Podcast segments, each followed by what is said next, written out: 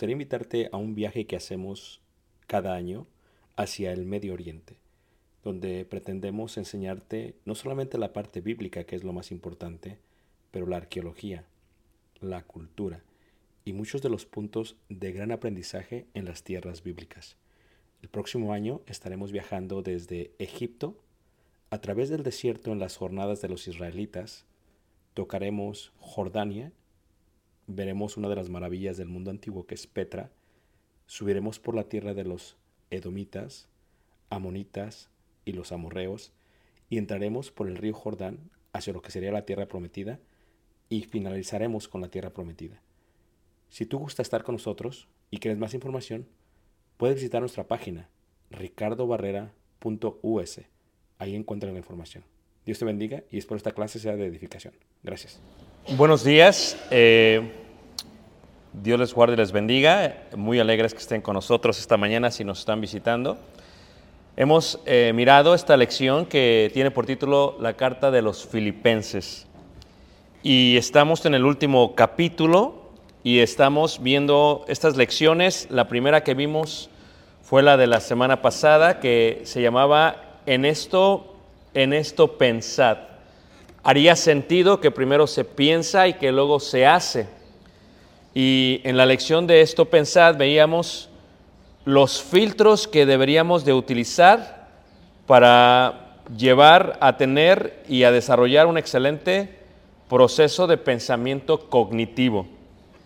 Esto es, filtramos la información que nos llega, la analizamos a través de los filtros y los filtros que vimos fue la verdad, lo honesto, lo justo, lo puro, lo amable, lo de buen nombre, donde tenga virtud, algo que tenga de alabanza y en esto pensar. Estos nueve puntos, nueve filtros que debemos de utilizar para la parte de pensar. Y eso fue lo que vimos en la última lección. Bueno, Pablo continúa ahora con el proceso de la convicción y la acción. Uno pasa de pensar a actuar. Es verdad que mucha gente hace sin pensar, eso es verdad, ¿ok? Y cada vez tenemos más personas que hacen sin pensar. Pero eh, la idea que tiene Pablo, lo que Pablo quiere comunicarnos por el Espíritu Santo, por el Espíritu Santo, es primero piensa, pásalo por los filtros y ya que has tenido el pensamiento profundo, haz. Primero piensa y luego, luego haz. Y esto tiene que ver con el proceso de la convicción y, de la acción. Esto, esto haced. Ahí en Filipenses 4, versículo 9, continúa entonces la palabra de Dios. Ahora, ¿cuál es el proceso de convicción? ¿Y, qué es, ¿Y por qué es tan importante tener modelos a seguir o mentores o gente que te ayude? Pablo lo que le dice a la iglesia en Filipos es, se muestra él hacia ellos y les dice, hagan como yo hago. Esto es un concepto de liderazgo muy grande de Pablo. ¿eh? En varias cartas lo vemos. Por ejemplo, en la primera carta de Corintios, capítulo 11, versículo 1 y 2, dice Pablo, lo que aprendiste, lo que viste en mí, imitaos, dice, imitaos. Ser imitadores de mí, como yo de quién? De Cristo. Y aquí tiene esa misma idea. ¿Cómo llegamos a estar convencidos? ¿Cómo llegamos a estar convencidos? Tener una convicción total. Eh, creo que todos, algunos de los que leen los medios, eh, han visto lo que sucedió con el submarino la semana pasada. Levanta la mano, ¿alguien escuchó de eso, hermanos? Casi la mayoría. Eh, y muchos cuando, cuando ven esta idea del submarino, cualquiera diría que, que es una locura meterse al submarino, meterte a ese tipo de profundidad, es increíble lo profundo que estaban, y, pensar que ibas a salir bien. Y antes del accidente ya se habían hecho algunas eh, críticas en cuanto al diseño, en cuanto a lo que podía pasar, y ciertamente el mismo submarino no estaba certificado, no estaba aprobado, pero aún así cobraron cuarto, un cuarto de millón por persona y boom, se- literalmente pagaron más de un millón de dólares para llevarse esas cuatro o cinco personas abajo. Y luego cuando ves los detalles dices, bueno, tenía un control como de, como de Xbox y eso era lo que manejaba todo el submarino y, y estuvo por pausa todo, ¿no? Ya finalmente encuentran algunas piezas del submarino y dicen que hubo una implosión, o sea que, que, que abajo del agua literalmente explotó. Y, yo quiero pensar que la gente que entró al submarino, quiero pensar que tenían la convicción de que iban a bajar y de que iban a qué? A subir. O sea, fíjate, en esto pensad, ¿no? En esto pensad. Eh, cualquiera o aquellos expertos dirían, no es que no estuvo bien lo que se hizo. Los expertos decían esto, ellos estaban convencidos y bajaron y ya podemos ver lo que sucedió el resultado. Lo que tú haces todos los días, lo que yo hago todos los días, lo hacemos basado en la convicción personal que tenemos. Tenemos convicción de las cosas, por eso hacemos eso todos los días. Hay veces no tenemos ese pensamiento cognitivo del que hablábamos, a veces no lo pensamos y lo hacemos. Pero lo que tú haces todos los días está basado en ello. Si tuvieras un ejemplo a seguir, sería mucho más fácil y mucho más sencillo. Si tuvieras alguien a quien ver, sería mucho más fácil y más sencillo, porque alguien te lo está mostrando, alguien te lo está enseñando. Eh, hay dos tipos de, de enseñanza, ¿no? Le llaman la científica y la empírica. Y la científica está basada en que tú lo lees en un libro y te explica cómo lo debes de hacer. Y luego viene la parte empírica, la parte donde tú ya lo estás haciendo sin leerlo y lo sabes hacer. Y entonces las dos son buenas al parecer. Pero cuando alguien te enseña, si tienes un maestro que te enseña un libro, hay veces no retienes todo porque no has pensado ello. Eso es lo que yo le digo a la mayoría de la gente. Una cosa es enseñar como maestro un libro que escribió alguien más y tú lo enseñas. Eso es una cosa.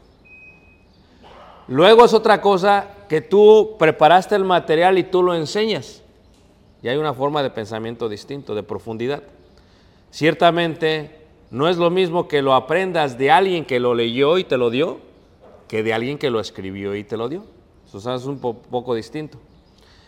En este caso, nosotros cuando tenemos buenos maestros, se aprende mucho más de los buenos maestros que a veces de los libros. Porque los maestros dicen así se va a hacer y así se va a hacer. Ahora, cuando quien te lo dice tiene el testimonio y lo ha practicado, puede ser que tu convicción sea mayor. Que tu convicción sea mayor. Por ejemplo, tienes al director de, de Avatar, ¿no? Este, a James Cameron, y lo tienes a él y, él ha bajado creo que 33 veces debajo del mar a ese lugar. O sea, tienes a alguien que, que pues tiene muchísima experiencia. Y luego tienes esta otra compañía. La pregunta que yo tengo es que si tuvieras que bajar a ver el Titanic, ¿te irías en el bote que fue o en el submarino que ha ido James Cameron? ¿Te irías con él? ¿O con el segundo prototipo que tiene, todavía tiene la compañía de submarinos? O sea, ¿cuál de los dos agarrarías? ¿Agarrarías este o agarrarías este? ¿Cuál de los dos tomarías? Es una pregunta buena. Les pregunto yo, hermanos, ¿cuál agarrarían ustedes? Algunos dicen ninguno. No, pero si tuvieras opción, ¿cuál agarras? Es más fácil aprender de alguien que ya lo ha hecho. En la vida tienes que rodearte de gente que ya lo ha hecho, porque te va a ayudar a tu convicción y te va a ayudar a tu acción. Si te rodeas de ese tipo de gente, va a ser muy fácil. Pablo es el apóstol que le tiene la capacidad de decir a los Filipos, lo que aprendisteis, uno, lo que recibisteis, dos, lo que oísteis, tres, y lo que visteis, cuatro. Es un proceso de convicción. No solamente lo oísteis, no. No solamente lo recibisteis, no. No solamente lo aprendisteis, no. O sea, tú has visto que lo que te he enseñado, dice Pablo a los Filipos, lo has visto en mí.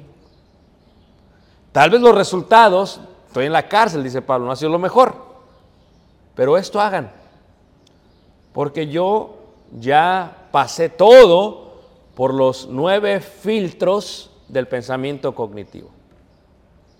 Yo ya lo pensé por ustedes, pero hermanos, esto es importante.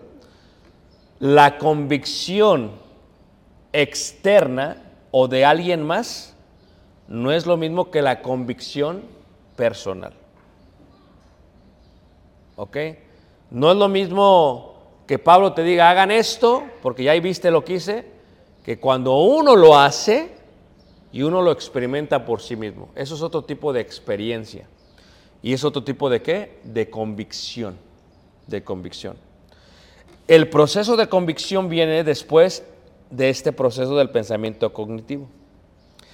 Y es el propósito que queremos enseñar esta mañana. ¿Cómo le hacemos para hacer lo que tantas veces nos han enseñado? Eso es lo que vamos a aprender, ¿ok? Hay cuatro, cuatro pasos a ello. Primero veamos el ejemplo de Jesús.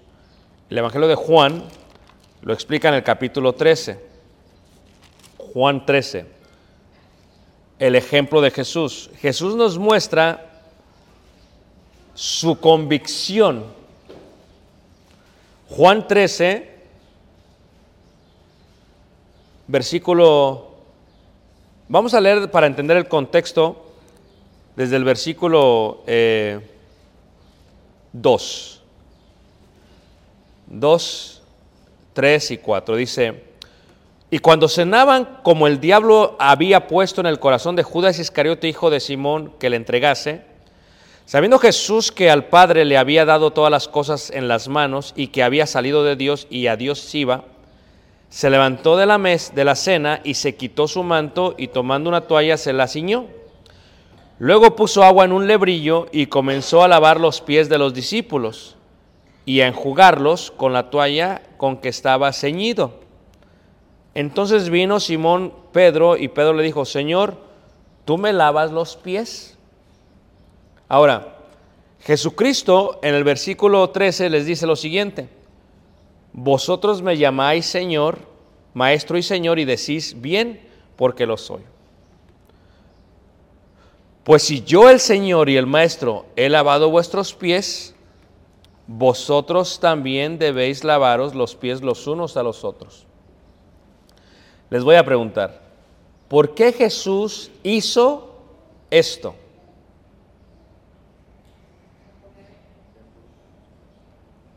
Para poner ejemplo, ok, muy bien. ¿Pero por qué? ¿Ah? ¿Para que lo vean? Muy bien. ¿Cuál es el enfoque de Jesús? Humildad, ok, pero versículo 14 otra vez dice, vosotros también debéis lavaros los pies los unos, ¿qué? ¿Qué está pensando Jesús? Yo quiero que ustedes se laven los pies. Es una señal de hospitalidad. Quiero que ustedes laven los pies. ¿Cómo, se los, cómo, ¿Cómo van a llegar a esa convicción? Si no se los muestra alguien más. O sea, ¿cómo pueden llegar ellos a la convicción de que así se hace si no lo hace alguien más? Jesús dice, soy Señor y Maestro. En ningún momento Jesús perdió su divinidad por hacer lo que hizo. Eso es un concepto de convicción. Jesús se, se arrodilla, lava los pies, porque eso no le iba a quitar a Jesús, hermanos, el ser Señor y el ser Maestro. Pero Jesús ve que ellos lo tienen que hacer y que la única manera que ellos lo hagan es que Él lo haga primero. Por eso lo hizo. No lo tiene que hacer, pero lo tiene que hacer. Ahora, muchos de nosotros tenemos convicción cómo hacemos las cosas.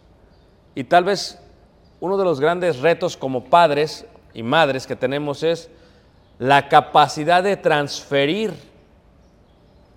a través de la acción. ¿Cuántos de ustedes como papá no se han desesperado con sus hijos? Le dices, dame esto porque no lo sabes hacer bien. O decía una hermana en México, decía, mi mamá dice, nomás nos enseñaba una vez. Y si no aprendías a la primera, nunca te volvía a enseñar. Así de, exigente era la hermana. Y como padres nos desesperamos porque le enseñas a tu hijo y no lo hacen bien. El proverbio chino dice, si me muestras cómo hacerlo, se me va a olvidar. Si tú me involucras en cómo hacerlo, me voy a acordar 50%. Pero si tú dejas que yo lo haga y tú me vas corrigiendo y mostrando cómo se hace, nunca se me va qué? A olvidar. Y ese es el secreto de padres a hijos. Enseñarles por qué se hacen las cosas. Levante la mano, ¿quién maneja despacio en la calle, hermanos? Menos del límite. Aparte de los que tienen licencia C, ¿va? Porque los que tienen licencia sí están asustados con las calles. Maneja, ¿Quién maneja despacio? Pregunto, hermano, ¿cuántas infracciones te tomo? ¿Cuántas? Ok. ¿Más de 10? Más de 10. Por más que Juan le diga a Omar, no manejes rápido, no manejes rápido, no manejes rápido, no, ma-", te van a... ¿Qué pasa? La convicción no llega a Omar hasta que Omar tenga sus propias infracciones. ¿Sí lo ven? Pero si Juan le dice a Omar, no manejes rápido y él maneja rápido, hay incongruencia en su enseñanza con su práctica. Necesita Omar a alguien que le enseñe cómo manejar prudentemente, sabe él cómo hacerlo. Cuando uno le sube la ve- velocidad, no es porque no sepa que está mal, es porque no tiene convicción. No tiene convicción de que le puede afectar. Cuando una mujer le enseña a alguien a hacer el arroz, le dice, haces esto, haces esto, y es la gente desesperada. Haces esto, échale un puño. Y tú dices, ¿cuánto es el puño? Así, mira, así, le echas el puño, así, no sabes cuánto es el puño. Dice, mamá, pero su puño es este y el puño mío es este. Sí, pero es así. Yo nunca lo he medido, siempre con mis manos lo mido. Y cuando le enseñas y de pronto se le quema, la mamá dice, te encargo los frijoles, te encargo el arroz. Y no has visto esas ollas que se queda todo pegado abajo. El procedimiento de enseñanza tiene que ver con convicción. Si le preguntaras a esa madre cuánta, porque se enoja, ¿no? ¿Acaso no te expliqué? ¿Acaso no te dije que la tenías que apagar, pero estás en tu teléfono y se desespera? La pregunta es, ¿cuántas veces se le quemó el arroz a la mamá para que llegara a esa convicción? A ver, hermanos, les pregunto. ¿Ustedes creen que esta compañía va a aventar otro submarino al mar? La locura sería, ¿quién se mete en el, en el submarino? Esa es la locura. ¿Quién se mete en el submarino? O sea, la convicción puede estar basada en la experiencia de alguien más. Pero la convicción no llega a su máximo esplendor en ti hasta que tú lo practicas. ¿Me han entendido lo que estoy diciendo, hermanos? Jesús dice, ok, yo lo practico, yo lo hago porque tengo convicción de que yo soy Señor, yo soy Maestro. Lo, de ser Dios no me lo va a quitar que le lave los pies a ustedes. Pero esto no lo tienen ustedes todavía en su corazón, no están convencidos, lo tengo que enseñar. Versículo, versículo 15, porque ejemplos es dado para que como yo os he hecho, vosotros también que hagáis, hagáis. Pablo aprendió de Jesús, no estuvo en la cena, pero aprendió de Jesús. Y lo que él dice es, voy a hacer lo que hizo Jesús por mi convicción en Jesús. Pero ¿cómo le doy esta convicción a la próxima persona? Para dársela, primero tienes que hacer lo que dices que es, se debe de hacer. Si dices que tienes que manejar al límite, manejas al límite. Si no es incongruente. O sea que tu consejo esté ligado con tu acción. Y cuando está ligado con tu acción, ese es el proceso total de convicción. Pero para llegar ahí, hermanos, se cometen muchos errores. Es más, ¿por qué se necesita alguien más? Primero, dice Pablo, lo que aprendisteis de mí. La palabra aprendisteis, hermanos, se traduce como aprender y realmente viene de la palabra disciplina, discípulo. Todos tenemos disciplinas. A ver, díganme una disciplina que ustedes tienen, compártanla con, con la audiencia, hermanos. Disciplinas. No se amontonen. Tony, ¿cuál es tu disciplina? Tengo que tener un tiempo donde acomode todos los desastres, que a veces tengo un desastre y llega un momento que digo, ya voy a poner a, a arreglarlo. Y si me vuelvo a hacer desastre, pero eh, la disciplina es- no lo hago en ese momento, pero lo tengo que estar haciendo porque si no, tendría un desastre todo el tiempo. ¿Cómo llegaste a estar convencido que tienes que tener ese tiempo para organizar tu desastre? Porque cuando quiero alcanzar algo, no lo puedo encontrar a veces y, y así, Ok. y ya sé dónde está. Ahora, viene Jonathan a ti y tú le dices, tienes que hacer esto. ¿Cómo le enseñas? La mayoría de los papás desesperantes, ¿qué dicen? Haz esto, haz esto, que hagas esto, te estoy hablando. ¿No me entiendes? Levante la mano, ¿quién ha escuchado eso, hermanos? Ok. ¿Es la forma de enseñar? No. Aprender significa la persona que viene va a aprender tus disciplinas. Eso es la palabra discípulo del hebreo matete. Es yo voy a aprender tus disciplinas. Yo veo que mi papá, que Tony, ordena su desastre. Yo lo estoy viendo. Yo tengo mi desastre, empiezo a imitar a mi papá porque estoy viendo que lo hace. Pero esto es importante. Uno debe de explicar por qué. Y a veces ese es el error de los maestros. Déjate explico por qué. ¿Por qué? Tony dijo una de los puntos. ¿Por qué organizar, Tony? ¿Por qué? Para encontrar más pronto las cosas. ¿Por qué? Porque te va a ahorrar tiempo, te va a mantener en mejor humor, te va a evitar problemas con tu esposa porque no- ¿dónde dejaste esto? Porque, y si tú explicas por qué, tienes esa disciplina. Gracias. Una, una disciplina más, hermanos.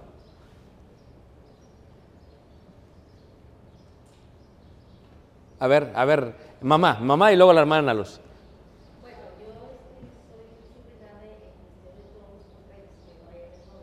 Papeles en orden, ok.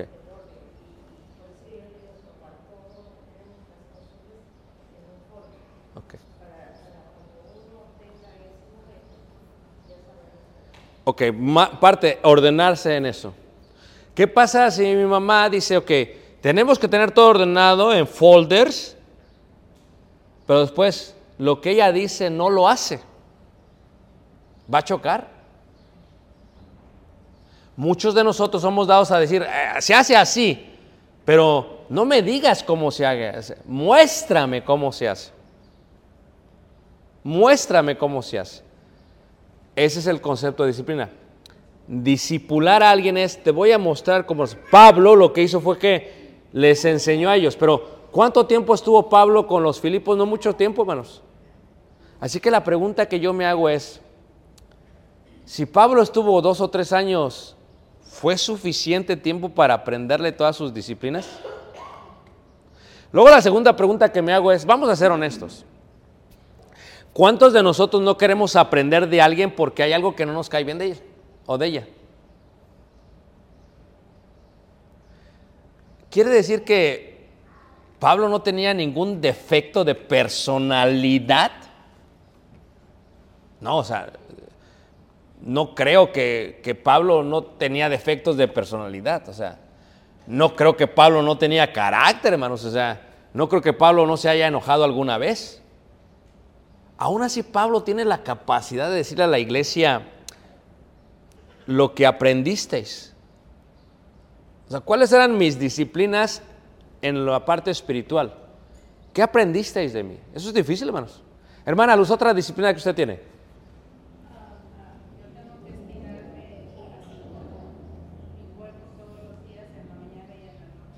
Tiene que estirarse, ¿ok? Estira, se estira. ¿Ok? Y le ayuda. Ahora, ¿alguna vez escuchó en su vida que se estirara? Ok, pero, eh, ¿y por qué no lo hizo cuando lo escuchó? Ah, ah. A ver, quiero entender esto mejor. ¿Cómo podemos explicarle a alguien los beneficios para que ellos lo hagan? ¿Cómo? Exactamente. ¿Usted cree que Josué tenga problemas en el futuro con su, con su parte corporal como la que usted tiene? Qué curioso sería, Josué, ¿a poco no? Que te dijera tu mamá, hermano Josué o mi hijo, ven, te voy a enseñar cómo se estira. ¿Sería raro? ¿Sería raro, Josué? ¿Qué te diría Sandy? No tienes que... Porque uno de pequeño no sabe cómo eso le... Hasta que uno llega a esa que convicción. Convicción. Evelyn, eres enfermera. ¿Me permites? ¿Podrías decirme qué hace el azúcar en el cuerpo de un ser humano? Estamos hablando con una enfermera.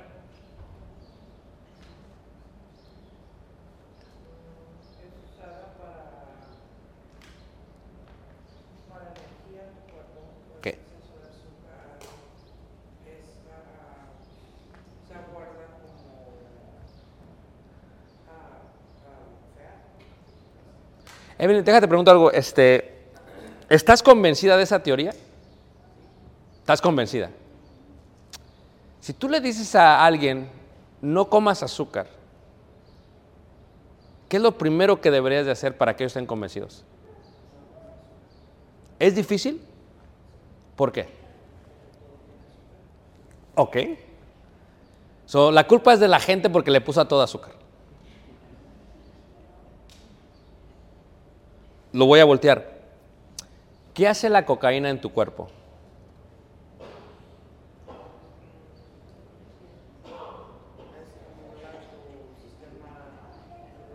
¿Ok? Déjate pregunto algo. Espero, no sé, espero no romper aquí el, el- muro de la, de la discreción. Eh, ¿No haces cocaína? Ok. No se rían. Si los pregunto, a mejor dicen, yo sí hago, mano, pero no puedo. Entonces, ¿qué pasa? No lo haces, ¿por qué estás convencida que, que es malo para ti?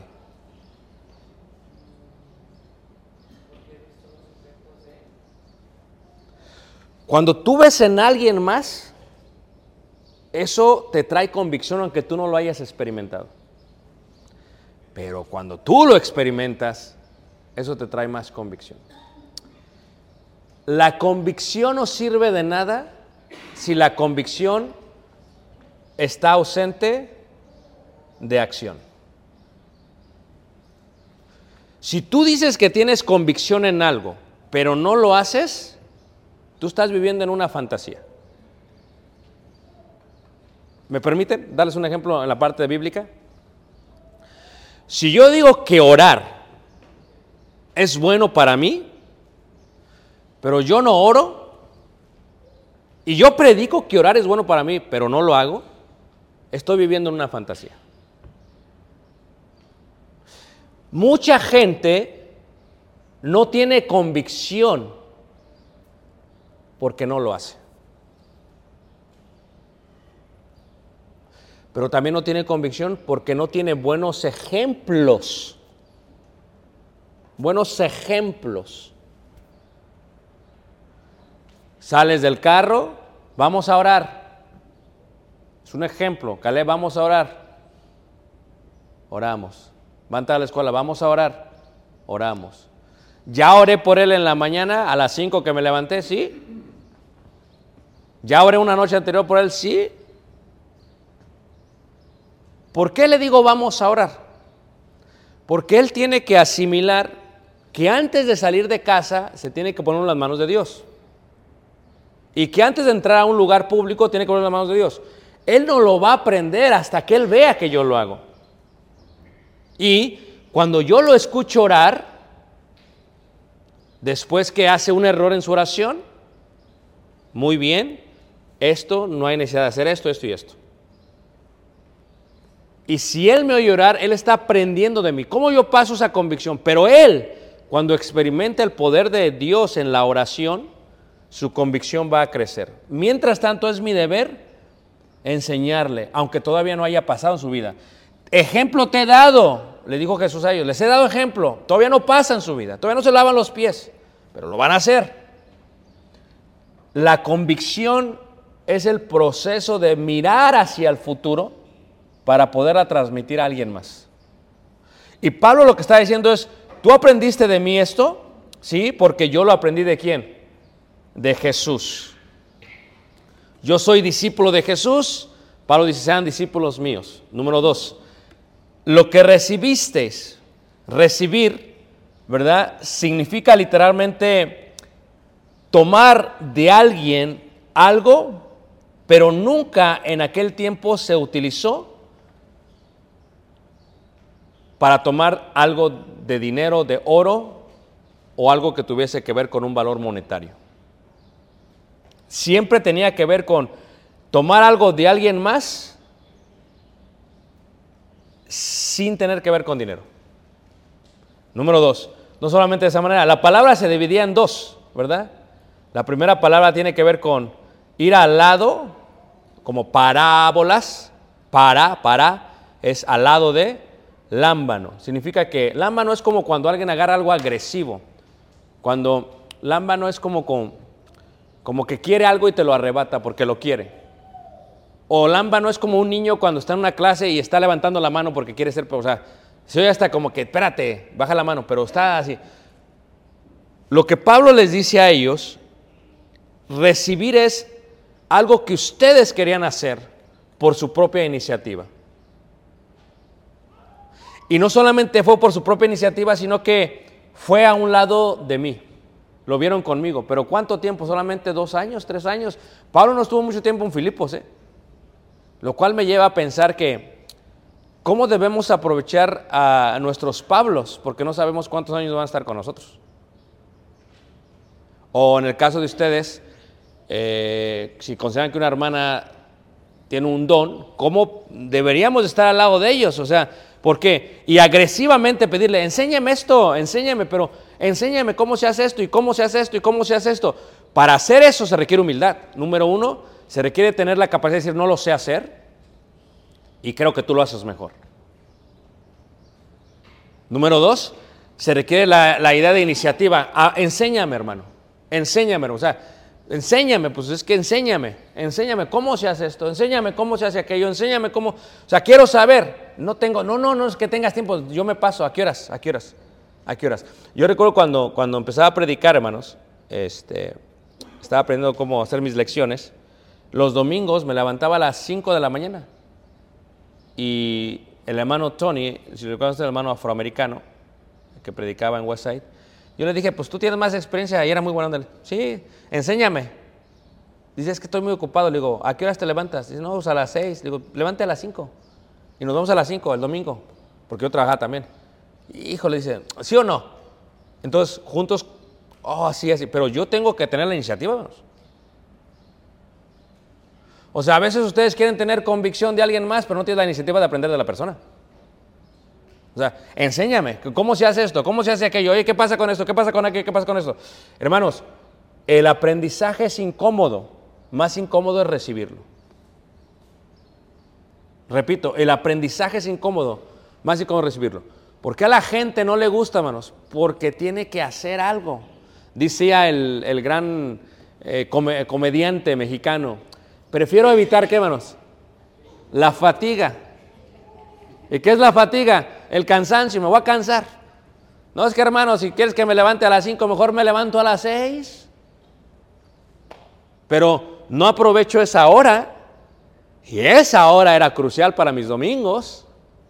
A veces predicamos lo mismo los dos, porque preparamos el mismo mensaje en inglés y en español. O Ese tipo de que, eso es recibir, es quiero aprender y qué me va a tomar y qué necesito y qué...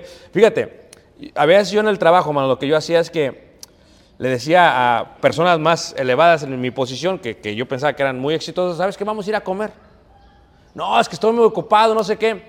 Una vez platiqué con uno más que lo admiraba mucho y decía, vamos a ir a comer, no, estoy muy ocupado. Le digo, pero tienes que comer. "Ah, ¿cuá- Sí, pero está, en mi oficina, ¿cómo? ¿Dónde? En mi oficina. ¿Y qué? No, pues, digo, yo, ¿qué comes? Yo te lo llevo. O sea, es como, como molestoso. No, espérate, o sea, esté para allá. Lo que recibiste, dicen ellos, Pablo. O sea, estaban molestándome, ya, me decía él, es que nada más puedo, dame chance, quiero platicar contigo. Pero ¿quién tuvo que esforzarse? Uno tuvo que manejar hasta Oak Brook, me acuerdo, en su oficina grande, la oficina, se veía toda, bien bonita. Y, me acerqué y tuve que estar sobre él y que no, que no, ¿cómo que no tienes tiempo? Y que sí tienes tiempo. Y, y llegué y le tuve que comprar la comida, preguntar qué quería y pues era, era delicado, ¿eh? era Jaime Inés y le tuve que comprar lo que quería y me costó, pues sentí feo, pero más feo sentía si no hablaba con él. Entonces compré lo que tenía que comprar, llegué, me senté con él y, y saqué mi libreta, así como algo, con, sacaba mi libreta, con esas notas de antes, de antes, la amarilla, saqué, decía, ok, este, tengo estas, ya se me había preparado, tengo estas preguntas. En este caso, ¿qué hiciste tú? En este caso, ¿qué hiciste tú? O sea, yo estaba como recibiendo de él agresivamente lo que quería, porque como dijo el Señor Jesucristo, vean ustedes los publicanos, vean ustedes las rameras, les están ganando. Porque están ahí sobre... Pablo dice, ustedes aprendieron, son discípulos, pero ¿por qué aprendieron? Porque me exigieron. Ahí está el secreto, hermanos. Yo no puedo tener convicción si no exijo. O sea, yo tengo que exigir, hermano, enséñame qué está pasando, enséñame. O sea, ¿cómo le haces tú? ¿Cómo le haces tú? ¿Cómo le haces tú? ¿Cómo le haces tú? ¿Cómo le- Pero también, si yo no soy la persona indicada, hermanos, tampoco puedo enseñar lo que yo no sé. Primero tengo que yo, ¿qué, hermanos? Aprender. Y es la clave, dice Jesús. Si yo siendo Señor y Maestro, Pablo dice que Él es Maestro, o sea, tienes que ser totalmente experto en la materia que vas a enseñar, pero la convicción es acción. Es decir, ¿sabes qué? Sé que la cocaína hace esto y no la hago por esto, por esto, por esto y por esto. Estoy convencido, por eso no la hago. Ah, cómo me gusta el azúcar, hermanos, a mí también. Batallo con el azúcar. La culpa es de los hermanos en Elgin que hacen un siempre postre. ¿Saben que cuando yo salgo a otras congregaciones, las cosas que me sorprenden, hermanos, es cuando, cuando llego el convivio, ¿va? Y luego, luego, ¿y qué onda? Ya, ya acabamos de comer, pero ¿qué sigue? Y, hermano, ¿y el postre? Dice, ¿cómo postre? ¿No hacen postre aquí? No, nada más comida. Es más, el 90% de las congregaciones que yo visito no hacen postre, hermanos. Así de increíble está, hermanos. Y yo digo, yo tengo que romper la, la línea del postre. Lábranmela, o sea, pero fíjate, la convicción. El azúcar, dijo nuestra hermana Evelyn, que es estudiada en la ciencia de- de- del cuerpo, La anatomía no es mala, pero en exceso, dijo ella correctamente, genera esto. Yo no lo voy a hacer hasta que esté plenamente, ¿qué manos? Convencido de eso. Hasta que me den la noticia, hermano Efraín, hermano Tony, hermano, hermano Alberto, hasta que nos den la noticia que qué. Mire, señor Saldaña, José Saldaña, queremos decirle que es posible que tenga diabetes. Si se te baja el azúcar, o sea, se te debió haber bajado antes, pero ahí se te bajó. O sea, el hermano no estaba plenamente convencido cuando se tomaba sus cocas. Sabía, en teoría sabía, que estaba mal comer azúcar, él lo sabía. Pero de mi padre decía, y siempre decía esto, "Ay, hijo, del dicho al hecho hay mucho qué. Ay, mi jefe siempre, del dicho al hecho, del dicho al hecho, ya hasta lo traigo aquí, del dicho al hecho. ¿Por qué? Porque eso es convicción. Convicción es la capacidad de lo creo, lo hago. Lo creo, lo hago. Si no lo creo, no lo voy a hacer. Ahora, si lo creo y que es que lo hago, estoy viviendo en fantasía. Por eso me gusta mucho cuando alguien trae así como unas medallas de oros grandotas, ¿verdad? Y me gusta mucho porque digo, wow, wow, ¿ah? Y digo, este, no, eso es muy fake. Ellos en su mente están viviendo una fantasía. Es más, ¿cómo se le llama esa joyería, hermanos? ¿Cómo? No, chafa no. Fantasía. ¿Por qué se le llama fantasía? Porque estás viviendo una fantasía. Pero a mí me gusta vivir la fantasía, dices tú. Eso es lo que uno piensa. Hay veces nosotros creemos algo y hacemos otra cosa. Y Pablo dice, no, si tú estás agresivamente pidiendo aprender, es porque quieres tener convicción. Y si tú le preguntas a alguien específicamente es porque crees que esa persona la tiene hecha. Lo ha logrado hacer. Y por eso le dice, oye, enséñame, enséñame. Pero la capacidad de, de humildad que uno debe tener, hermanos, porque imagínate, ¿cómo le voy a pedir al que me enseñe? No, es que voy a mostrar mis qué, mis debilidades, mis flaquezas, yo no quiero. Pero eso es lo que tienes, y lo tienes que hacer en forma agresiva. Número tres, oísteis. Oísteis. ¿Qué significa oír? Se lo he dicho, el lugar, este lugar se llama Shema. Este auditorio le pusimos Shema, ¿verdad? Porque Shema es oyes y haces, oír y obedecer. No me gusta llamarle auditorio, me, me suena muy feo, porque el auditorio vas a oír nada más, nunca haces, vas a oír nada más. Pero Shema, oír, el concepto que tiene Pablo es lo que oísteis, oísteis, hicisteis. Oísteis, hicisteis, oísteis, hicisteis. O obedeciste. Vemos el concepto de convicción. El concepto de convicción. Bájale, Caleb, al azúcar, el concepto de convicción. Ah, ¿Se le va a bajar el azúcar cuándo? Bájale al azúcar, Caleb. ¿Cuándo se le va a bajar el azúcar? Cuando le digan, eres prediabético. ¿Sí ves la diferencia? Y no hacemos caso hasta qué, hermanos. Hermano Efraín, ¿hasta cuándo? Hasta que te sacan la jeringotesa. Dices, ¿y eso qué es? Insulina. ¿Cómo? ¿Y eso para qué es? Pero no, yo no quiero eso. Eso lo debiste haber pensado cuando tenías tu cocota de dos litros.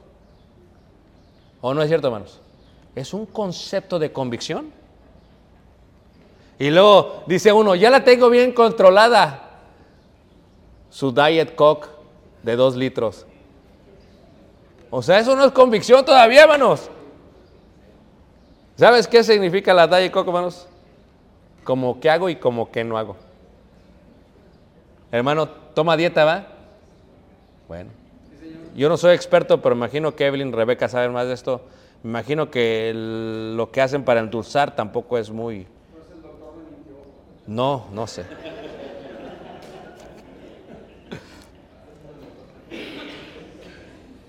O sea, Jesús le dice a los discípulos, denles de comer. ¿Pudo Jesús darle de comer a todos, hermanos? ¿Por qué les está diciendo denle de comer? Porque lo que Jesús quiere que ellos hagan, hermanos, es que tengan la convicción del beneficio de es mejor dar que qué. O sea, ese esa convicción viene a través de la práctica, de la práctica, de la práctica. No manejes rápido, no manejes rápido, no manejes rápido. Pero hermanos, yo tengo que presupuestar en mi corazón que Caleb va a recibir una infracción y me va a doler mucho y le voy a dar una regañada. Ya hasta me enojé ahorita y todavía ni ha pasado. Pero porque es la única manera que van a qué, hermanos? Aprender.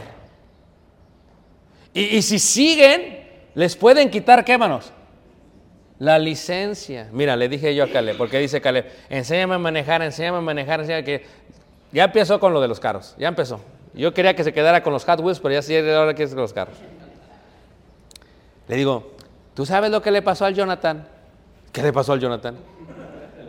¿Tú sabes que tu tío Tony agarró la camioneta esa que suena como si fueras al espacio? Y iba Jonathan y no iba manejando mal, pero ¿qué? Los detuvo. ¿Y por qué no tiene licencia? Me dice, porque tienes que tomar un curso de manejo. Pero tú enséñame. Le digo, no. Tienes que tomar el curso. ¿Tú quieres pagar eso que pagó? No sé cuánto pagó, pero ¿tú quieres pagar eso? No, no, no. Pero les aseguro, hermanos, que mañana me lo vuelve a preguntar.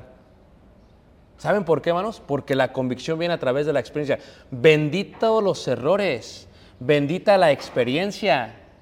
Duele, pero te enseña bien. Duele, pero te enseña bien. Uno ya cuando va pasando el tiempo, ¿a poco no, hermanos? Pero con toda esa acumulación de conocimiento y de convicción, tienes que pasar a la próxima generación. Yo ayer estaba predicando en, en Arkansas, en Hope. Y yo ya no estoy como a ver si les caigo bien a los que me están oyendo. Es lo que es. Me dice el hermano, predícanos de tradiciones. ¿Estás seguro? Tú no sabes con qué te has metido.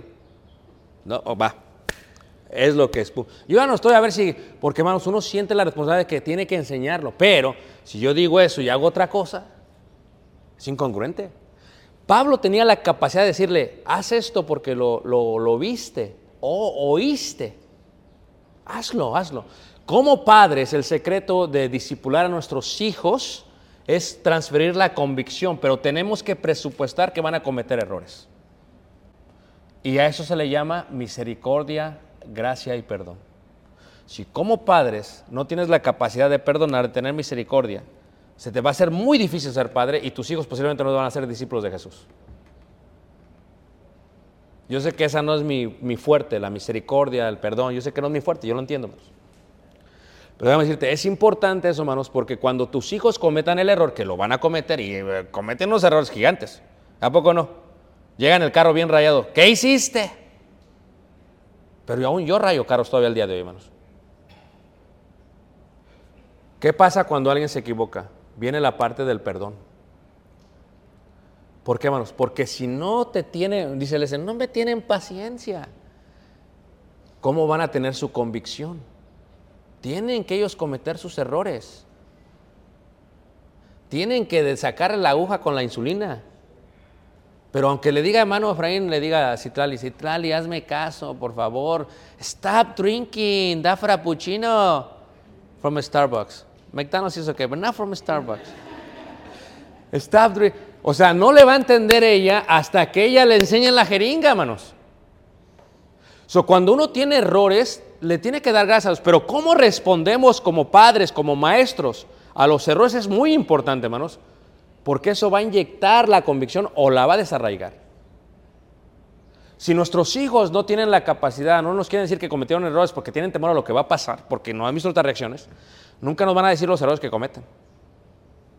Tienes que oírlos. Cometen errores totalmente, presupuéstalos en tu mente y después ayúdales a corregirlos.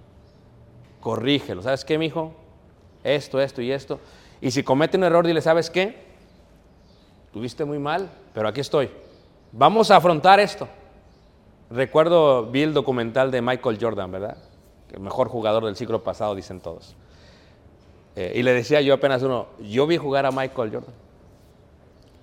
Y decía Michael Jordan, en el documental dice, cuando mataron a mi padre, aquí está la historia de Michael Jordan, cuando se retira, que matan a su padre, dice que lo que lo sostuvo a él fue que su padre le dijo, siempre aún de las cosas malas, tienes que ver lo bueno que hay en las cosas malas. Y dice que eso lo sostuvo, hermanos. porque dice que él quería ir con todo y buscar a la gente y hacer lo que sea. Pero dijo, tienes que ver las cosas buenas, aún las cosas. Fíjate, su padre ya muerto, hermanos. Ahora la convicción había sido transferida, ahora la tenía que, ¿qué, hermanos? Practicar. Somos discípulos de Jesús. Nuestra fe está basada en disciplinas, está basada en la convicción y en la acción. Si yo no lo creo, no lo hago. Si yo lo creo no lo hago, estoy viviendo en mi propia fantasía. Pero ¿qué pasaría si yo lo creo y yo lo hago? Si yo shema, si yo oigo, si yo obedezco, entonces es un impacto total, hermanos. Porque tus hijos dicen, es que sea lo que sea, papá, pero hacía esto. Pero cuando me equivoqué, también papá me perdonó. Cuando me equivoqué, también papá me ayudó. Cuando me equivoqué, mire, yo he escuchado, hermanos, una vez escuché a un hermano que corrió a su propio hijo de su casa. Cometió un error y vamos para afuera.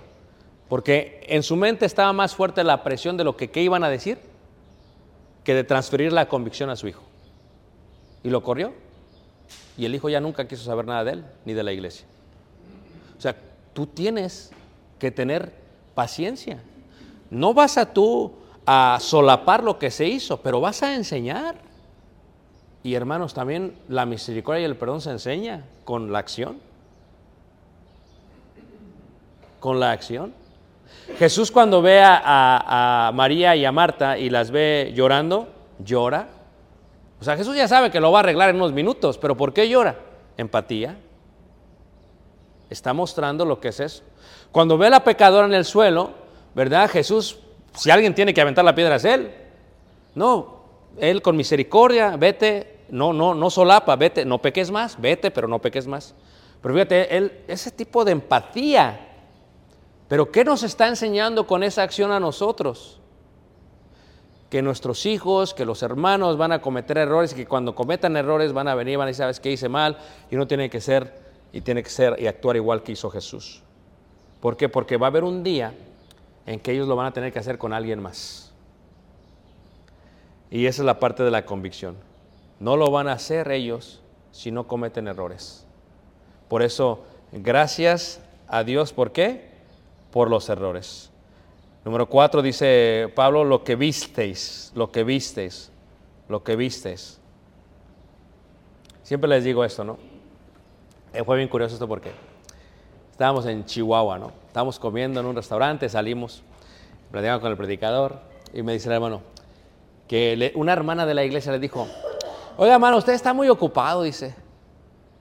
Mucho, mucho, muy ocupado, dice. Dice, debería, dice, ¿por qué no habla allá? Dice, ¿cómo allá? Allá donde los hacen a ustedes. ¿Cómo allá? Sí, que manden uno como usted para que le ayude. O sea, ahí en su mente, cree, hermanos, que hay como una fábrica que los hacen. Eh, eh, estoy hablando en serio, hermanos. Ella en su mente cree que hay una fábrica que los hace. Hablaba con otro hermano este, en, este, en, en- en Monterrey, y creo que les dije ya está, y dice el hermano, que llegó a la iglesia y oyó predicar al hermano y les hablaba muy feo. Y, y dijo, no, pues iba a poner aquí mi membresía, pero siempre mejor ya no. Porque el hermano habla muy feo. Habla muy fuerte, regaña muy feo y no, no, no, simplemente no. Y le dijo el otro, espérate, dice, aguántale al hermano, dice, aguántale, dice. Es duro, dice, pero le vas a aprender y le vas a aprender bien. Y ahora es uno de los ancianos. O sea, ¿qué quiere decir, hermanos? Que la capacidad de aprender es difícil. Y más la capacidad de tener convicción. O sea, es un proceso, hermanos. No puede ser esto sino, pero para hacer, para llegar a ser, como dijo Jesús, se tiene que ver. Y, Pablo tiene esta capacidad de decir a los hermanos, no quiere decir que Pablo no, era, eh, no tenía errores, yo estoy seguro que Pablo tenía errores, que tenía su carácter. Dice, lo que aprendiste, lo que recibiste, lo que oíste y lo que visteis en mí, esto haced. Dice Pablo, repliquen lo que estoy haciendo. Repliquen lo que estoy, ¿qué? Haciendo. Estando yo ayer en Arkansas, hermanos, es triste, hermanos, porque pues hasta me sentí ya muy viejo ayer, dije. Estaba predicando, es una reunión de jóvenes, ¿no? Había cerca de 200 personas. Y les dije, acá sí me muero la lengua, le dije, "Eh, aquí estuve yo hace 23 años, dije, ay, ay, ay, 23 años. Me dolió, manos, dije, en la torre.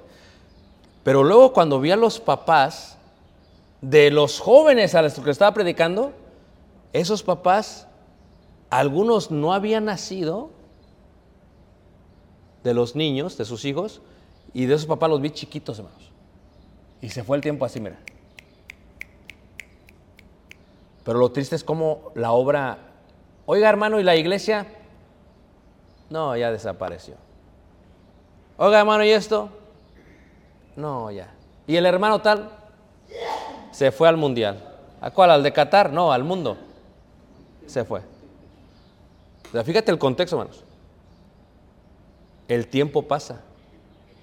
Si no hay convicción, la iglesia no permanece. La importancia de convicción.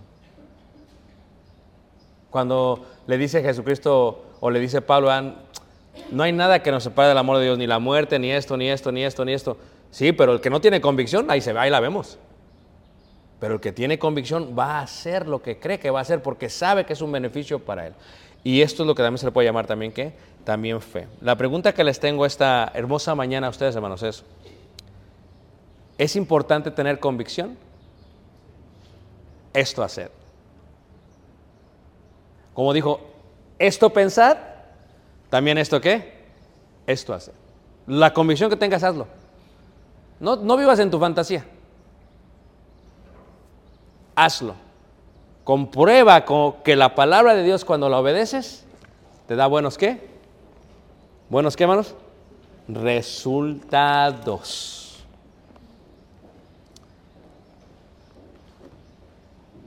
Resultados. Muy bien. Preguntas, comentarios, hermanos.